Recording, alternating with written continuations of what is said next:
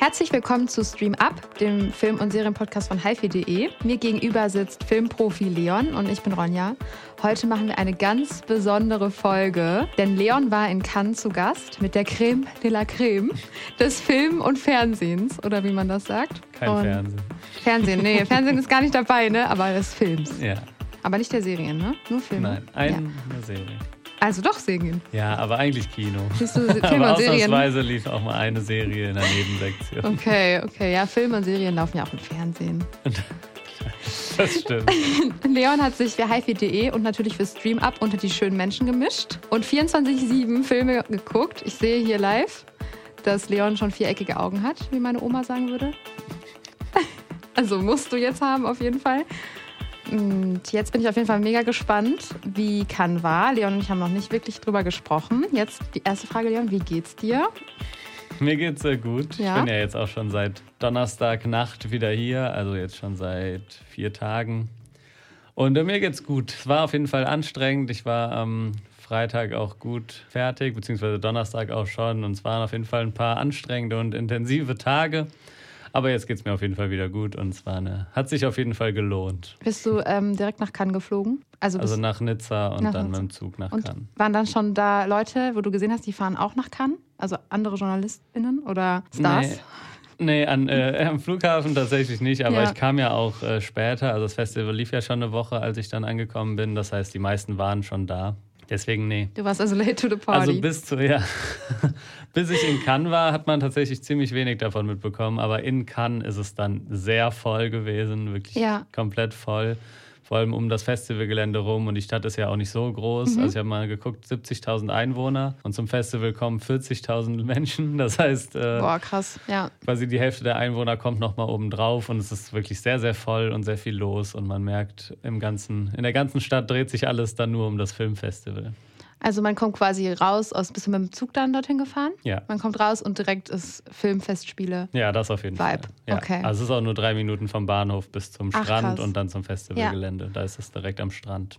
Wow. Also es ist wirklich sehr, sehr schön, muss man sagen. Man hat da, also das Hauptgelände, es gibt auch ein paar andere Kinos, die Teil vom Filmfestival sind, die sind dann manchmal ein bisschen weiter weg. Mhm. Genau, dieses, äh, dieses Jahr hat dann zum ersten Mal noch so ein Multiplex-Kino teilgenommen, aber da muss man dann noch mit Shuttlebussen immer so 20, 30 Minuten hinfahren. Das war ein bisschen nervig oder ein bisschen anstrengend. Ja. Habe ich auch nur an einem Tag dann gemacht, aber es war trotzdem cool, weil das sehr gemütliche Säle waren, während diese Haupttheatersäle sind schon sehr eng.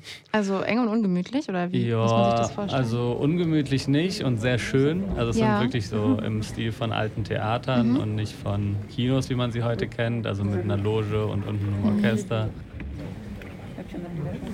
Aber sehr eng, ja. Man hat sehr wenig Beinfreiheit. Ich habe mich dann Hey. irgendwann immer an die Seite gesetzt, dann Ja. kommt man so ein bisschen auf den Gang.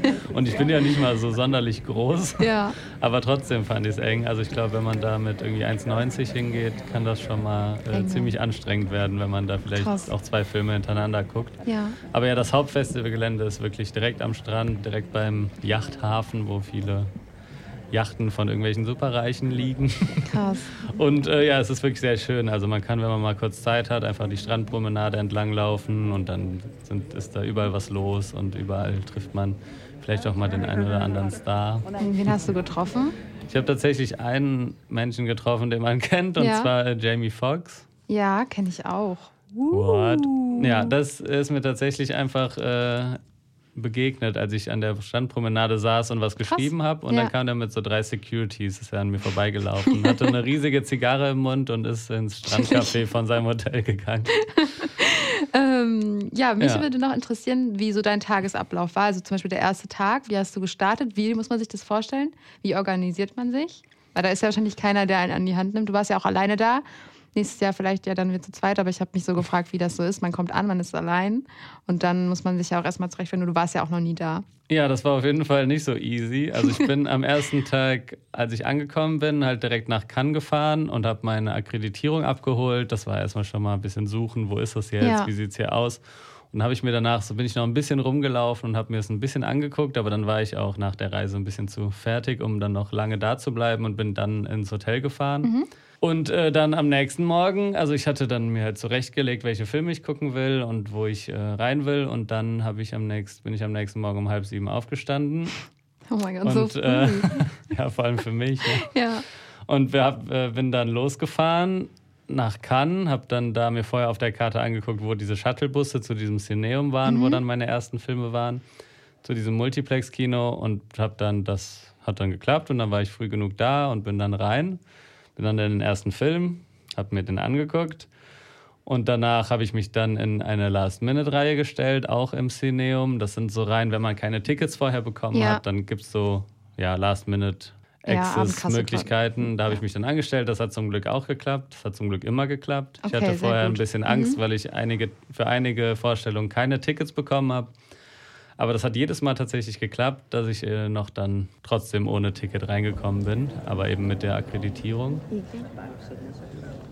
Genau, und dann bin ich danach zum Hauptfestivalgelände, habe dann noch zwei Filme geguckt und dann bin ich mit dem Zug nach Hause gefahren und am nächsten Tag genauso. Also zwischendurch hat Ja. man dann geguckt, dass man sich entweder irgendwo was zu essen holt oder man hat mal eine Stunde Zeit und setzt sich irgendwo hin und isst was. Ja. Ja. Und, Und- das ist aber tatsächlich auch ein Problem, äh, was zu essen zu finden oder Echt? Zeit dafür zu Ja. finden. Nee, nicht was zu finden, aber die Zeit dafür zu haben, vielleicht mal kurz eine Ja. Pause zu machen. Weil du dir halt diese Screenings so legst und ich war ja auch nur ein paar Tage da, das heißt, Ja. ich wollte schon so viel sehen wie möglich. Und manchmal ist es dann auch ein bisschen schwer, wach zu bleiben bei jedem Film, wenn du dann die ganze Zeit im Kino sitzt. Aber das hat äh, tatsächlich gut geklappt. Gibt es welche, die da schlafen? Ja, auf jeden Fall. Ja? ja Dann ist der Film richtig gut. gibt's oft, auf jeden Fall. Ja, dann können wir mal mit den Filmen starten. Vielleicht starten wir mal. Also mich würde auf jeden Fall interessieren, welchen Film du am schlechtesten fandest, den du gesehen hast, und auch welchen du am besten fandest. Und dann können wir ja über das, dein Highlight auch dann nochmal ausführlicher sprechen. Und du hast ja auch schon mir ein paar Filme genannt, über die du sprechen möchtest. Mich würde auch vor allem interessieren, ähm, wie skandalös tatsächlich Crimes of the Future war. Das hat man vorher ein bisschen mitbekommen. Vielleicht auch für Leute, die nicht so an Cannes interessiert sind, dass das ähm, ja wohl ein richtiger Skandalfilm sein soll. Ich weiß nicht, ob es so ist. Das kannst du mir jetzt gleich erzählen. Ich bin ganz gespannt. Ja, okay, also dann äh, meine, der schlechteste Film, den ich gesehen habe, war auf jeden Fall Dodo. Ein Film, der in Cannes Premiere in der Sektion lief. Vielleicht noch, um das kurz zu sagen, das weiß ja wahrscheinlich wissen nicht so viele. Es gibt halt in Cannes verschiedene Sektionen. Einmal den Wettbewerb, das ist das, wovon man immer am meisten mitkriegt. Da laufen so circa 20 Filme. Und die äh, können dann auch am Ende eben die Preise gewinnen. Die Goldene Palme, den großen Preis der Jury, den Regiepreis gibt es. Da gibt es verschiedene Auszeichnungen und da nehmen ungefähr 20 Filme teil. Und wenn man kann Berichterstattung liest, dann liest man eigentlich immer zu 99 Prozent was darüber. Es gibt aber noch sehr viele andere Sektionen, wo auch einfach Filme laufen, die ausgewählt wurden, um an dem Festival teilnehmen zu können. Unter anderem einmal die Cannes Premiere-Reihe, Premierenreihe, wo dann zum Beispiel auch sowas wie Top Gun Maverick außer Konkurrenz quasi läuft. Dann gibt es noch eine Reihe des, der französischen Regievereinigung, die Canson, glaube ich, wird sie ausgesprochen. Äh, und ähm, ja, da gibt es einfach verschiedene Reihen. Oder En certain regard gibt es noch. Das sind einfach verschiedene, genau, Reihen, wo dann Filme laufen. Und dieser Dodo lief eben nicht im Wettbewerb, sondern in dieser Cannes-Premiere-Reihe. Und war wirklich ein sehr furchtbarer Film. Ich kann auch gar, nicht, auch gar nicht so viel dazu sagen. Es war wirklich so eine Komödie ohne eine lustige Szene, wo man sich die ganze Zeit gefragt hat, was soll das eigentlich? Ja. Viele sind auch rausgegangen. Echt? Ist ja bei Festivals auch üblich, dass es viele Walkouts gibt. Ja. Entweder weil der Film schlecht ist oder, weil der Film schlimm ist. Also es Oh. ist ganz berühmt wie äh, damals bei Irreversible. Ja, da, an den habe ich gerade auch gedacht. Das habe ich dir ja doch auch erzählt. Dass da so. Ähm, nee, das war der andere Film, wo so ein. bei äh, Lux Aeterna. Mhm. Da ist Ja. da doch auch der Krankenwagen vor dem. Genau, Saal das ist ja stand. der gleiche Regisseur, der auch Ja. Irreversible gemacht hat. Und da ist so immer die Story, dass da 500 Leute aus dem Ja. Kino gegangen sind. Und das ist da auch passiert, aber der war nicht schlimm. Also müssen die Leute rausgegangen sein, weil er schlecht schlecht war. war. Und er war wirklich sehr schlecht, aber lohnt sich auch gar nicht groß noch weiter drüber zu sprechen. Also, du hast keinen Walkout gemacht. ich habe keinen Workout gemacht. Eigentlich gehört das doch dazu. Ja, Immer. aber ich, das Ding war, ich saß da neben einer älteren äh, äh, Dame, die, mit der ich vorher kurz Mhm. geredet habe. Und die war zum 47. Mal in Cannes. Als, Wow. als Journalistin hat sie Ja. erzählt. In 47 Mal am Stück quasi. Sie hat Ja. auch kein Jahr verpasst. Und die hat mich davor kurz äh, der Produzentin von dem Film vorgestellt. Und dann dachte ich, ich kann jetzt nicht raus. Weil das war irgendwie eine Freundin und dachte Ja. ich, boah, ich kann jetzt nicht, ich Ja. kann jetzt nicht rausgehen. Okay, ja, ich wollte ja. auch noch fragen, ähm, ob du Connections gemacht hast und mit was für anderen JournalistInnen oder ja, generell, ob du mit, so, mit Leuten ins Gespräch gekommen bist. Also, ja, also ja. hin und wieder mal so mit Sitznachbarn auf jeden Fall im Kino, ja. dass man danach noch sich kurz unterhalten hat. Sowas ist auf jeden Fall passiert, aber sonst sind echt viele einfach die ganze Zeit Norm. auf dem Weg ja. ins nächste Kino und so. Da ist okay. tatsächlich nicht so viel Zeit dazwischen. Krass, ja, interessant. Ja, das war der schlechteste Film. Ich denke nicht, dass wir den jemals in Deutschland im Kino oder so sehen werden. Sehr gut. Äh, der, mein Highlight allerdings schon, auch wenn es da noch keinen Starttermin gibt, aber das war äh, Decision to Leave äh, mhm. von Park Chan-wook, den viele wahrscheinlich kennen als Regisseur von Old Boy. Das war so einer der Filme, der damals, würde ich sagen, südkoreanisches Kino so auf, den, auf die internationale Bühne gebracht hat. Und jetzt ist es natürlich mit Parasite und ähm, ja. Squid Game nochmal äh, noch krasser geworden, dass man irgendwie weltweit Notiz nimmt von dem Kino des Landes. Ja. Und das ist jetzt der neueste Film von Park Chan-wook und das ist mein Highlight gewesen. Das ist ein sehr moderner Film noir mit einer femme fatale und einem Crime-Plot. Mhm. Und es geht darum, dass äh, ein Mann tot aufgefunden wird, der eine Klippe heruntergestürzt ist und die Frau, die Ehefrau von diesem Mann gerät in Verdacht und dann verliebt sich aber der Kommissar mhm. in die Frau und daraus ergibt sich dann so ein, ja, ein Spiel so ein Verwirrspiel. War sie es? Hat sie was damit zu tun? Wer äh, kann er überhaupt noch objektiv irgendwie mit dem Thema umgehen? Und äh, wie geht er auch damit um, dass er sie natürlich gerne unschuldig sehen möchte, ja. aber es vielleicht Beweise gibt, dass sie es doch nicht ist? Und daraus ergibt sich wirklich ein sehr, sehr spannender und auch überraschend romantischer Film, ja. was man gar nicht so für möglich gehalten hätte, wenn man vielleicht Oldboy kennt, der mhm. so das Gegenteil von, von einem romantischen ja. Film vielleicht ist. Äh, ja, ich habe auch gelesen, es ist eigentlich ein Thriller. Deswegen mhm. hätte ich jetzt nicht gedacht, dass er romantisch wird. Ja, weil halt so auf so ja. einer Thriller-Ebene. Ne? Es ist keine Romanze, aber es ist ein Film, der, wo man die ganze Zeit diese Spannung quasi zwischen den beiden Hauptfiguren spürt, die eben aber in diesen ähm, Crime-Plot ziemlich gut eingewoben ist. Ja. Und äh, das ist, ja, also ich finde, dass er ist noch einer der wenigen Regisseure, die sich irgendwie trauen, bei jedem Schnitt irgendwie was Besonderes zu versuchen. Mhm. Was finde ich auch immer ein bisschen riskant ist, weil das kann dann auch irgendwie schnell ein bisschen drüber wirken oder ein bisschen kitschig auch, wenn du jetzt jeden Schnitt irgendwie zeigst die Haare und schneidest dann auf irgendwie ein Feld oder so, weil das halt so ein passende ja. Bilder sind. Und sowas macht er bei gefühlt jedem Schnitt und es funktioniert aber so großartig, dass du jedes Mal wieder quasi beeindruckt bist, wie er jetzt diesen Übergang hinbekommen hat, der halt, ohne dass der halt so 0815 von einer Szene zur anderen geschnitten wird. Und das hat es wirklich richtig gut und deswegen, ja, mein, das war mein Highlight. Ach krass, ich dachte erst, dass ähm, hier der Triangle of Sadness dein Highlight ist. Weil ich gesagt hatte, dass ich den ja, interessant fand. Ich ja, dachte erst, ja. Aber ich fand den interessant, aber ähm, der war nicht mein Highlight. Okay, ja, für alle ZuhörerInnen, der Herr Triangle, Tri Triangle, äh, Angle. Triangle. oh mein Gott. da ist alles drin, ne? Triangle of Sadness hat die Goldene Palme gewonnen. Genau, der ist von Ruben Östlund, einem schwedischen Regisseur, der tatsächlich zum zweiten Mal im Wettbewerb dabei war und jetzt zum zweiten Mal in Folge die Goldene oh, Palme krass. gewinnen konnte. Der hat 2017, glaube ich, schon mhm. mit The Square den Hauptpreis gewonnen und jetzt einfach zum zweiten Mal, also hat eine 100%-Quote und ist ja. tatsächlich damit jetzt schon und er ist, glaube ich, noch unter 30. Deswegen habe ich auch nicht damit gerechnet, dass sie ihm die jetzt ja. schon wieder geben. Aber ja, du kannst ja mal kurz sagen, worum genau. es geht. Also ich habe, äh, als ich mich über den Film informiert habe, erst so gedacht, dass das kein guter Film wird, weil er sich so vielen Klischees bedient. Also es geht um ein Modelpaar, das auf einer, sich auf einer Kreuzfahrt befindet und ähm, was anfangs eben so Instagram-worthy wenn man noch sagt, aussieht, ähm, endet eben in einer katastrophalen Schiffsfahrt und das Paar strandet auf einer Wüsteninsel mit einer Gruppe von Milliardären und einer Putzkraft des Schiffs und die vorher bestehende Hierarchie dreht sich eben um und ich dachte halt erst, das sind so viele Klischees mit ähm, Kreuzfahrt,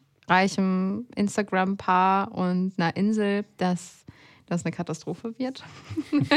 ich habe hab ja den Film mal nicht gesehen, deswegen erzähl mal, wie du den fandest. Ja, ich hatte dir ja schon gesagt, dass ich den interessant fand, aber das war gar keine Wertung, sondern da habe ich mich noch ein bisschen im Prozess befunden und darüber nachgedacht, wie ich den Film finde. Und, und der Prozess ist irgendwie immer noch nicht ganz abgeschlossen. Ja. Also es ist aber auf jeden Fall der Film des Festivals, bei dem ich mir ja am unschlüssigsten bin, ob ich den jetzt gut oder schlecht finde. Okay, krass. Also erstmal ist das, was du jetzt zusammengefasst hast, was anscheinend in der Inhaltsangabe ja. steht, ist wirklich auch fast die gesamte Story. Also dass die äh, stranden und ja. sich das dann so umdreht, das, das sind schon fast zwei Stunden rum. Wow. Also der Rest dauert Ja. wirklich auch sehr lange. Das ist quasi in drei Teile geteilt, Mhm. der Film. Und das ist der letzte Teil, wo sie dann auf der Insel sind. oh, krass.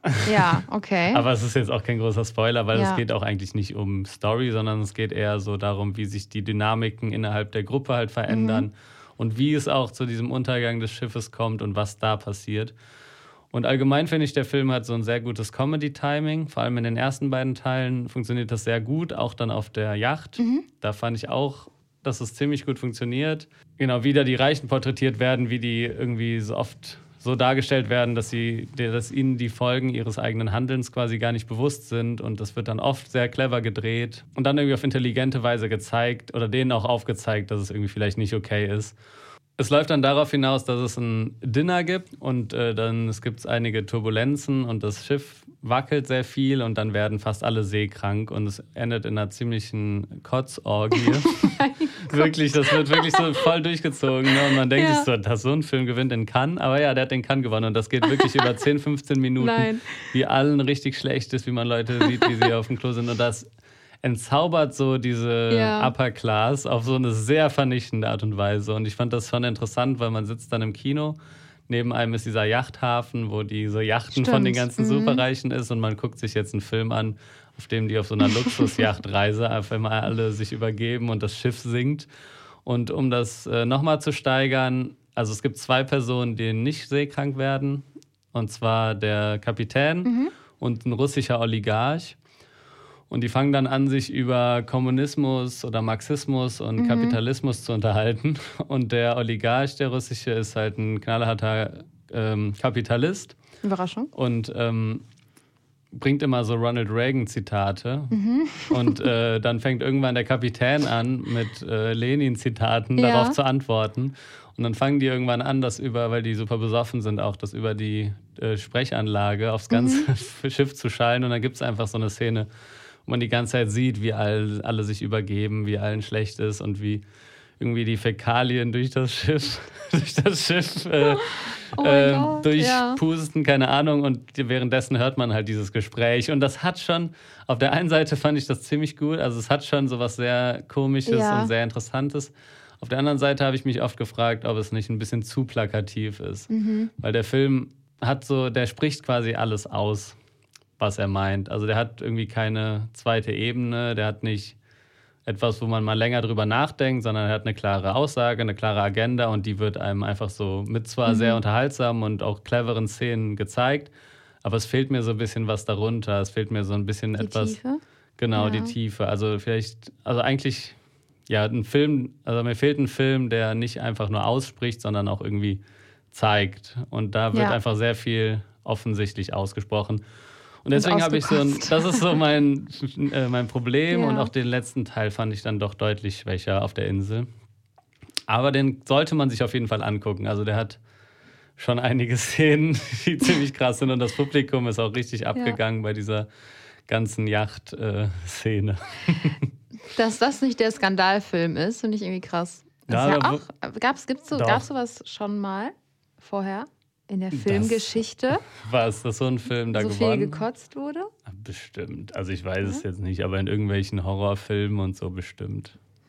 Okay. Aber ich glaube, es hat noch nie ein Film die Goldene Palme gewonnen, in dem so viel gekotzt wurde. okay, aber Ja. irgendwie cool, dass, Aber es, ja. es war schon ein bisschen der Skandalfilm auch. Es wird jetzt auch viel geschrieben, Kotzfilm, Kotzdrama gewinnt die Goldene Palme und so. äh, ja, also der, der, hat schon, der hat schon Wellen geschlagen und Ja. es war schon, ich fand es schon überraschend, aber auch eine interessante Wahl. Okay, das mit dem Kotzen, davon stand nichts in der Inhaltsangabe. Aber das bietet natürlich tolle Headlines. Wir kennen Ja. uns ja natürlich mit aus, ne? Und der wird auf jeden Fall auch in die deutschen Kinos kommen. An den sollte man sich auf jeden Fall ansehen. Ich sage nicht, dass es ein großartiger Film ist, aber es ist auf jeden Fall ein Film, über den man sich danach sehr ausgiebig unterhalten kann. Ich werde ja auch richtig schnell seekrank. Ich kann nicht mal auf so ein kleines Boot. Ich kann nicht mal mit der Fähre aber irgendwo kleine rüberfahren. Boote, ja, okay. Ja. Fähren sind nicht so Nee. krass. Aber kleine Boote sind ja auch viel schlimmer als große. Das stimmt, aber ich bin, ich war mal irgendwie an meinem 19. Geburtstag oder so den ganzen Tag auf so einem Motorboot in einem Hafen. Also wir haben angelegt und es war eigentlich total ruhig. Und ich habe, es war so schlimm, es war der schlimmste Tag in meinem Leben. Ich war eigentlich auf so einem richtig geilen Boot mit 19, mit meiner besten Freundin. Wir haben getrunken und gegessen, aber ja, mir war dauerhaft schlecht und seitdem bin ich auch nie wieder auf dem Boot. Deswegen kann ich sehr gut relaten. Also doch keine Luxusjachtreise Nein. für dich. nee. Oh ja. Okay, und zuletzt vielleicht noch zu Crimes of the Future. Ja, genau. Das ist der ja vorher als Skandalfilm Mhm. angekündigte Film, der, was den Skandalwert angeht, auf jeden Fall weit hinter dem angekündigten zurückgeblieben Ach ist. krass, okay. Ja, also der Regisseur hatte ja vorher gesagt, da Ja. werden Leute in Ohnmacht fallen in den letzten 20 Minuten und das war auf jeden Fall ein bisschen Marketing-Sprech, weil das ist erstens nicht passiert und es war auch nicht kurz davor, dass es Ja. passiert. Genau, David Cronenberg ist ja der Regisseur von Filmen wie Die Fliege oder Mhm. Crash. Also der hat früher viele so Body-Horror-Komödien, Body-Horror-Filme gemacht. Body-Horror-Filme gemacht. Das heißt, das sind Filme, in denen der Horror daraus entsteht, dass sich am Körper irgendwas Mhm. verändert, dass irgendwas mit dem menschlichen Körper passiert. Und da in Crimes of the Future ist er jetzt irgendwie nach ein paar Filmen, die nicht dem Genre zugehörig waren, ist er mal wieder zurückgekehrt zu dem Body-Horror. Und der Film spielt in der Zukunft. Ich weiß nicht, hast du dir. Ja, ich die Zusammenfassung? an- also ich dann sag doch mal, was da stand. Also die, nee, die Zusammenfassung habe ich mir diesmal so. nicht notiert, aber ich habe mir den Trailer angesehen, weil ich dachte mir so, da kann ich vielleicht mir auch einen ganz guten Eindruck von machen. Und es ist so Science-Fiction, Horrormäßig, dass die Leute irgendwie, ich weiß nicht mehr genau, um was es ging, aber es wurde auf jeden Fall am Körper viel verändert und es sah gruselig, super gruselig und eklig aus. Ja, und dann halt die beiden Schauspielerinnen, die Hauptdarstellerinnen, äh, Kirsten Stewart und Lea Seydoux. ja, und Viggo Mortensen spielt, also er spielt die Hauptrolle. Ja, die mag ich halt auch super gerne, deswegen deshalb darauf habe ich mehr geachtet. Aber um was es jetzt konkret geht, Ja, also es ging, geht darum, dass es in der, in der Zukunft die Menschen nochmal weiter evolutioniert sind. Es gibt kein Schmerzempfinden mehr und es gibt einige Menschen, bei denen sich so körperlich einfach was verändert. Also Viggo Mortensen zum Beispiel, der Körper produziert innere Organe, zusätzliche Organe. Und äh, andere haben irgendwie andere Dinge, dass denen irgendwie überall Ohren wachsen oder so. Und daraus hat die, haben die Menschen quasi eine Kunstform gemacht. Also es gibt Auftritte von Menschen, die sowas haben. Ja. Und Viggo Mortensens Figur lässt sich quasi live Organe herausoperieren. Lea Seydoux macht das dann mit so einem ja. bestimmten Werkzeug und das sieht man halt sehr oft. Das ist quasi das, woraus der so seinen Body-Horror zieht, dass du halt siehst, wie der aufgeschnitten wird und dann die Organe, die zusätzlichen entfernt werden. Ja, und das ist quasi eigentlich der Film. Na gut, da kann ich jetzt auch so inhaltlich wirklich viel sagen, ne? Genau, und es geht so ein bisschen darum, Ja. dass die Menschen aktiv quasi bekämpfen, dass sie sich weiterentwickeln. Also er zum Beispiel, er lässt halt nicht zu, dass sich so, neue Organe entwickeln Mhm. und der Mensch, obwohl man nicht weiß, auf welche Weise sich weiterentwickelt, sondern er verhindert das quasi und er ge- er steht quasi dieser Evolutionsstufe entgegen, indem er sich die herausoperieren lässt. Und dann sieht man einfach ein paar Auftritte und wie das so alles weiterläuft. Und dann geht es noch sehr stark darum, dass auf einmal auch, also dass es mit Lust verbunden ist für viele Menschen. Ja, das dass ich auch man selber quasi aufgeschnitten wird. Und das ist auch, das gab es auch damals schon bei Crash. Mhm. Das war ein Film, der auch in Cannes lief, auch von David Cronenberg und der damals auch ein riesiger Skandal war. Und da ging es darum, dass jemand einen Autounfall hatte und dass man dann auch eine sexuelle Verbindung zu Autounfällen aufgebaut hat. Man sich quasi Videos davon angeguckt hat oder auch darin sein wollte. Und darum ging, da ging es damals drum. Und das ist ein bisschen wie eine neue Neuauflage, sage ich mal, Ja. mit einem anderen Thema. Es wird dann auch irgendwann gesagt, dass irgendwie Operationen der neue Sex sind quasi. Ah, interessant. Und es gibt das auch, also es gibt keinen normalen äh, Sex mehr in der Ja. Welt. Und deswegen müssen die Leute sich irgendwie was Neues suchen. Ja. Und das ist dann das, worauf es hinausläuft. Also ich sage nicht, dass der Film Ja. völlig unskandalös war oder dass er nicht hart wäre. Der ist schon sehr hart Ja. und man sollte sich den auch nicht angucken, wenn man ein Problem damit hat, harte oder brutale Bilder zu sehen auf der Leinwand. Aber er war jetzt nicht so das Schlimmste, was man jemals gesehen hat. Und es ist niemand in Ohnmacht gefallen, Ja. es ist nicht mal jemand rausgegangen, soweit ich das sehen konnte bei meiner Ja. Vorstellung. Ja, so ein Film für mich wäre es wahrscheinlich nicht, obwohl ich sagen muss, ich den Trailer cool fand. So, Der oh, sieht sieht auch cool aus, und der so. hat seine coolen Szenen. Ja. Man hat manchmal das Gefühl, dass ein bisschen das Budget gefehlt hat, weil es doch sehr viel einfach nur in dunklen Räumen spielt und Ja. man nicht wirklich ein Gefühl dafür kriegt, wie groß das Ausmaß ist. Du wechselst eigentlich immer so von Szene zu Szene Mhm. und hast wenig so Übergangsszenen, um die mal zeigen, ja, wo, wo ist gerade, was passiert gerade im Rest der Welt oder im Rest der Stadt zumindest, sondern du hast eigentlich irgendwie so einen kleinen Rahmen, in dem alles passiert. Aber ja, ist auf jeden Fall ein empfehlenswerter Film, hat nicht ganz meine Erwartungen ähm, Ja. gematcht oder nicht meine Erwartungen erfüllt. Aber ja, kann man sich sehr gut angucken, wird auch auf jeden Fall in die Kinos kommen, aber ich glaube erst im Oktober. Ja, Aber schreibt euch den auf die Liste, wenn ihr Horrorfilme November. mögt. sogar. November, ja. Wenn ihr Horrorfilme mögt, dann äh, schreibt ihn euch auf die Liste. Eigentlich auch interessant, irgendwie darü- darüber nachzudenken, wie sich die Me- Menschen weiterentwickeln werden. Voll, ja. Vielleicht werden wir irgendwann wegen unseren Handys so richtig komische kleine Finger bekommen. Ja, weil wir die doch immer so tragen. Das könnte sein. Ja. Aber das ist halt interessant, weil das ja eigentlich sehr, sehr lange dauert, Ja, solche ja, ja, Entwicklungen. ja. Und da passieren die dann auf einmal bei manchen Menschen so plötzlich. Das ist schon eine interessante Idee. Und äh, ja, auch wie das, wie es, was passieren würde, wenn wir kein Schmerzempfinden mehr hätten. Also Ja. es gibt dann irgendwie gar, also das wird dann auch einmal gesagt, dass es gar keine irgendwie Wertschätzung mehr dafür gibt und man gar nicht mehr diese Warnsignale halt kriegt, wenn irgendwas nicht stimmt am Körper, weil du spürst halt keinen Schmerz mehr. Ja. Ja. dann ist Gewalt ja auch keine Gewalt mehr. Ja, es gibt auch so eine Szene, wo man sieht, wie Leute sich einfach auf der Straße so schneiden. Ja, Ja. hm, interessant. ja, so ein paar Ohren mehr hätte natürlich auch nichts Oh, gegen. ja. Ja. Das ist auch eine coole Szene, wo der dann, der tanzt dann quasi und zu so Musik und hört die halt viel besser, vielleicht. Aber wohl dann irgendwer anders auch sagt, dass die Ohren gar nicht funktionieren, die sind nur für die Show. Ja, aber äh, genau, ihr habt, glaube ich, einen ganz guten Eindruck bekommen, was das für ein Film ist und ob er was für euch sein könnte. Und wenn ja, dann äh, schreibt ihn auf jeden Fall auf die Liste. ja, wir haben jetzt schon ein paar Filme durchgesprochen. Möchtest du noch über die letzten beiden Ich glaube, es wird zu lang. Ne? Ja, aber die finale Frage natürlich, die alle hier brennend interessiert, gibt's Snacks im Kino? Ich habe ja schon gesagt, mit dem Essen ist es schwierig. ja. Und das gilt auch für Snacks. Also es gibt leider, oder was heißt leider, ich finde es eigentlich gut. Aber es gibt äh, jetzt in den Hauptkinos keine Popcorn, keine Nachos, nix. Man kann sich halt was mitnehmen oder Ja. halt ein Baguette vorher kaufen. Aber es, Mal die ganzen Chips-Tüten auspacken bei in Ja, Cannes und immer ich alle glaube, da freuen sich alle, wenn Ja. man richtig laut ist. Nee, ich finde es ganz gut. In dem äh, Cineum allerdings gab es dann Popcorn und so, halt Mhm. ein normales Kino. Aber ich habe kein, es hat keiner was gekauft, als ich da war. Also es hat niemand saß mit einer Tüte Popcorn im Kino. Ja. Also es ist ein bisschen ein anderer, anderer Vibe, als jetzt man das vielleicht von hier kennt. Es ist eher wirklich so eine Wertschätzung und Liebe zum Kino und weniger Ja. so ein Event. Wir gehen jetzt mal und essen Popcorn und äh, Nachos und gucken nebenbei den Film. Habe ich mir schon fast gedacht. Aber gibt es Ja. Getränke?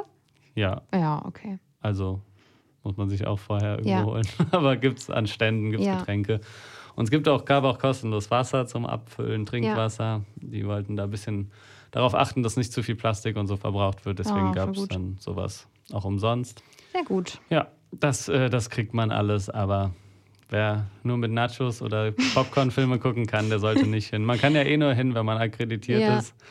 Aber man muss sich das wirklich so vorstellen, dass man da wirklich so ein Gefühl dafür kriegt, dass alle, die da sind, das Kino irgendwie lieben und dafür Ja. da sind und stehen auch manchmal Leute fünf, sechs Stunden in dieser Last-Minute-Reihe, Wow. um in eine Ja. Weltpremiere zu kommen und kommen dann vielleicht nicht rein, aber warten da so Ja. lange. Oder man hat Leute gesehen, die Zettel hochgehalten haben mit Suche noch ein Ticket für das und das, wie man es vielleicht von Konzerten oder. Fußballspielen oder so kennt. Also das ist wirklich, ja, ein schönes Gefühl. Man fühlt sich da, ja, als, als Filmfan fühlt man sich da auf jeden Fall Heimisch. sehr wohl, ja. Ja, ich habe mir schon gedacht, dass es da keine Nachos mit Käsesoße gibt. Aber ähm, es Es ist ist zu laut. Ja, zu laut und auch, ganz ehrlich, wenn man das isst, ist es auch immer ein bisschen eklig, weil man tropft immer runter. Ja, und die haben auch, also Ja. das, denn, das ist auch meistens nur so eine Viertelstunde zwischen den Vorstellungen. Mhm. Da ist jetzt auch keine Zeit, dass sie erstmal den ganzen sauber Saal machen, ne? putzen. Also ich glaube, Ja. das macht schon Sinn. Nee, auf jeden Fall. Manchmal finde ich das sogar im Kino, also die Leute da snacken. Auch ich habe da schon rumgesaut. Deswegen bin Also ich versuche, ich esse auch äh, gerne Popcorn, aber Ja. ich versuche es tatsächlich immer vor dem Film aufgegessen. Ja. Also manchmal sagt man immer, hör auf zu essen. Äh, Ja. Früher hat man immer gesagt, hör auf Mhm. zu essen, sonst ist schon vor dem Film weg. Aber ich habe das gerne, damit ich das nicht mehr während dem Film, weil das ist wirklich laut. Ja, auch man wenn man das selber auch. es isst, Ja. das ist auch laut. Deswegen esse ich es einfach vorher. Mein ultimativer Tipp für zu Hause ist ja immer Untertitel. Dann kannst du immer alles verstehen, egal wie laut die Chips sind. So, Da kannst du auch die lautesten Chips essen, die es gibt. Ja. Was sind die lautesten Chips? ich würde sagen Nachos. Nachos, ne? ja. Nachos sind auch die besten. Noch die Meiner besten, Meinung ja. Ja, und damit äh, schließen wir jetzt die Kann-Folge ab mit diesem Tipp ähm, für alle. Ja, Ja, reist nicht nach Cannes, wenn ihr Nachos sucht. ja. ja, okay. Ja, es war schön, ähm, von deinen Erfahrungen in Cannes zu hören.